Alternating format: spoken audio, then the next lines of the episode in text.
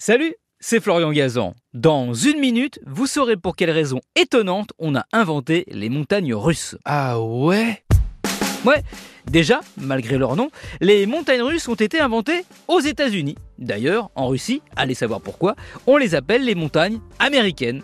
Comme elles font peur, il y a sans doute un relan de guerre froide dans cette dénomination. Si ces manèges à sensation portent ce nom de montagne russe, c'est en référence à l'impératrice Catherine II de Russie qui adorait faire des courses de luge sur les collines enneigées autour de Saint-Pétersbourg. Ah ouais Ouais, elle aimait tellement ça qu'elle finit par demander qu'on lui fabrique la même chose, mais pour l'été, quand il n'y a pas de neige. C'est comme ça qu'est née la colline de glisse, une rampe en bois de 500 mètres avec des chariots qui descendaient en alternant remontées et redescentes. Mais les montagnes russes, telles qu'on les connaît aujourd'hui, ce n'est pas pour se divertir qu'elles ont été inventées en 1865 par le businessman Lamarcus Adna Thompson. Non, c'était dans un autre but, un but religieux. Ah ouais? Ouais, à l'époque, pour se divertir, les hommes se rendent au saloon et dans les bordels de la ville.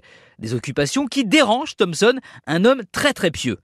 Il n'y voit que débauche et ineptie. Alors, pour remettre les Américains dans le droit chemin, il imagine une attraction qu'il juge saine et moralement acceptable, les montagnes russes. Et la première, il l'installe bien sûr là où le péché est le plus ultime pour lui, à New York, plus précisément à Coney Island, un parc d'attractions. 15 mètres de haut et une vitesse de 9,5 km/h. Alors je sais, ça a l'air ridicule aujourd'hui, mais ça marche tout de suite. Alors Thomson investit à fond là-dedans et bientôt, les circuits se répandent partout sur le territoire américain et puis un peu partout dans le monde. Évidemment, ça n'a pas empêché les hommes de continuer à boire et à fricoter avec des prostituées, mais maigre consolation pour Thomson, lui, les sensations fortes, il les a eues, mais en devenant millionnaire.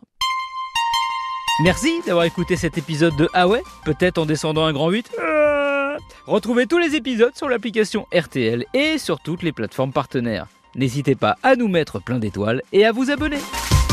À très vite